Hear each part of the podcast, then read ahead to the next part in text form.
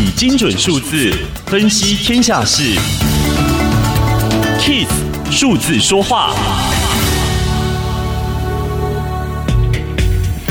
通货膨胀挥之不去，美国九月份消费者物价指数年增百分之五点四，超越预期。能源价格高涨，短期势必会推高物价。需求大涨，遇上缺工，薪资跟涨，通货膨胀是否因此再进一步成为了焦点？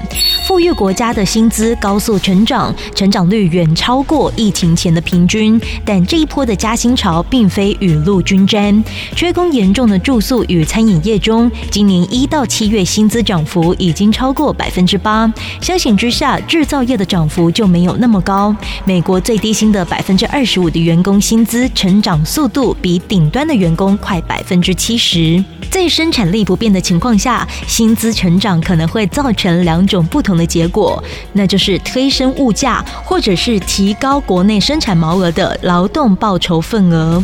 经济学人估算了七大工业国的劳动报酬份额，从疫情爆发到现在，已经提高了大约一个百分点。劳动报酬份额重新扩增是好事情，但是如果劳动报酬份额直线上升，可能会使企业获利遭到侵蚀，以至于难以进行长期投资。这一波的薪资成长看来受到了许多项经济力量交互作用，未必会全面推升通膨。只有一件事情再清楚不过。就是如果薪资持续成长，必定会对经济造成显著的影响。以上资讯由天下杂志提供，Kiss Radio 与您一起用数字掌握天下事。